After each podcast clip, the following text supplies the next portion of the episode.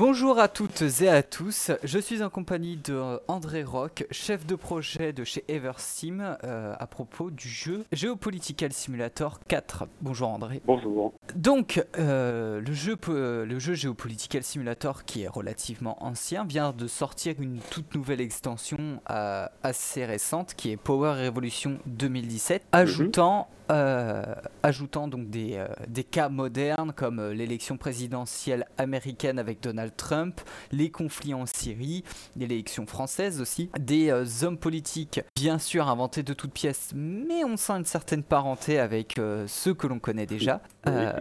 Pourquoi ne pas avoir fait un tout nouveau jeu, même en reprenant la mécanique de l'ancien euh, C'est une évolution hein, du produit hein, qui continue euh, au fur et à mesure des années de s'améliorer. Nous, par ailleurs, on développe actuellement un nouveau produit qui n'a rien à voir, enfin, qui est totalement différent euh, du Geopolitical Simulator. Mais là, c'est on, insiste sur ce, sur ce produit parce que parce qu'il il réussit bien, il a une communauté importante, donc les gens sont contents qu'on l'améliore. Donc bon, j'ai testé, euh, j'ai testé moi-même le jeu. C'est vrai que le jeu est, vraiment bien, est vraiment sympa, malgré qu'il soit, qu'il soit quand même relativement ancien. Il tient beaucoup de promesses et fait beaucoup de choses que peu de jeux de gestion et de stratégie offrent. L'ergonomie est plutôt pas mal, même si, bon, après c'est un jeu où on joue le, président, donc forcément c'est un peu fouillis, enfin c'est beaucoup d'informations à l'écran en même temps. Mhm. Comment vous est venue l'idée de faire cette, euh, cette interface en fait, qui euh, regroupe par catégorie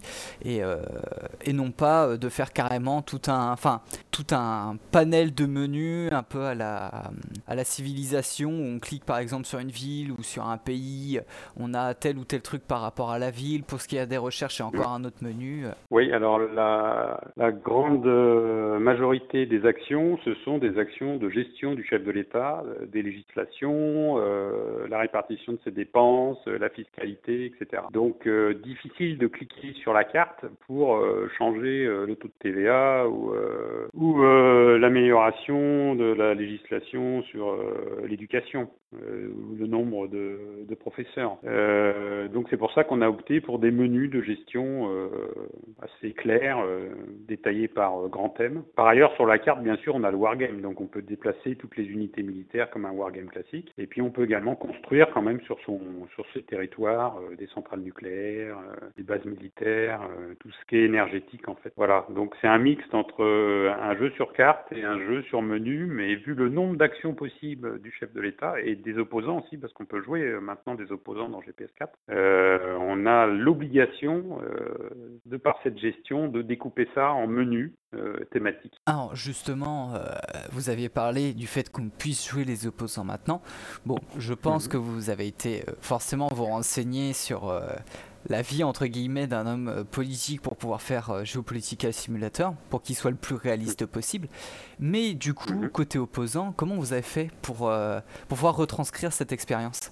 Oui, bah l'opposition connaît le travail qu'elle fait au jour le jour en lisant en lisant les journaux, en regardant l'actualité. Donc euh, la difficulté, c'est de synthétiser, à la fois pour un chef de l'État ou un opposant, c'est de synthétiser ses actions. parce qu'il faut à la fois que ça marche pour le monde entier et que ça soit compréhensible par le joueur. Euh, donc c'est pas évident. Des lois qui peuvent fonctionner en France euh, ne parlent absolument pas aux Américains, par exemple. Donc il faut arriver à faire une synthèse de tous ces fonctionnements nationaux euh, pour que ça marche euh, au niveau de la planète et que ça soit euh, bien compréhensible par le joueur. Donc pour un opposant, les actions sont plus simples que pour un chef de l'État. Essentiellement, il va s'atteler à critiquer l'action du chef de l'État. mais sur une campagne électorale, c'est vrai qu'il va proposer lui aussi son propre programme. Donc il fera comme le chef de l'État, euh, des propositions par rapport à toutes ces lois euh, qu'on a proposées dans le jeu. Une chose aussi qui est assez intéressante dans le Geopolitical Simulator, qui est somme toute naturelle euh, dans la vie d'un homme politique en quelque sorte, c'est l'avis du peuple. Chaque décision qu'on va faire va, enfin, va jouer en faveur ou en défaveur de l'avis du public que le public a de nous. Mais dans le cas de certains pays, j'ai vu qu'on pouvait jouer énormément de pays, mais dans le cas de certains pays comme la Libye, euh, la Syrie, puisqu'on peut jouer la Syrie, comment cela fonctionne puisque c'est pas du tout le même rapport, ce, ne sont pas des démocraties ou des républiques. Comment ça se passe? Alors, euh, nous, on a pris euh, l'être humain de façon globale, universelle, on va dire. Donc la somme des êtres humains compose une nation. malgré tout, c'est vrai qu'il y a des différences culturelles. Donc pour certains thèmes, on a orienté euh, les avis du peuple. Hein. Un pays qui est plus euh, sous l'influence de la religion musulmane, par exemple, on lui a mis un thème qui fait que ce peuple est plus réceptif à des actions agissant sur la religion musulmane. Voilà pour un exemple. Euh, par ailleurs, le peuple est universel pour un très grand nombre de thèmes, comme son pouvoir d'achat, le fait qu'il veuille de l'éducation, avoir des hôpitaux, avoir à manger, etc., etc. Donc le peuple réagit face à des propositions de loi qui joue sur ces euh, différents thèmes. Euh, quand on a affaire à une dictature, ce qui se passe, c'est qu'on a moins de contre-pouvoirs, parce que dans le jeu, on a aussi des contre-pouvoirs, qui peuvent être des partis politiques, des syndicats, des associations, ou même l'armée, la presse, etc. Donc dans ces cas-là, le chef de l'État a plus de liberté, il se fait moins critiquer, mais il peut quand même avoir des retours de bâton, justement par, par les militaires ou par les religieux s'ils ont une forte influence euh, dans le pays. Voilà, donc c'est un équilibre un peu euh, dans tous les pays du monde euh, pour que le gameplay soit toujours présent et que le joueur n'ait pas trop de facilité à faire les choses et que dans une démocratie ou dans une dictature, il a quand même, faut quand même garder un certain équilibre. Donc le jeu suit l'évolution du temps en quelque sorte, puisque là, justement avec mm-hmm. la Dawn Power Evolution, donc on a des nouveaux chefs politiques, des nouvelles problématiques.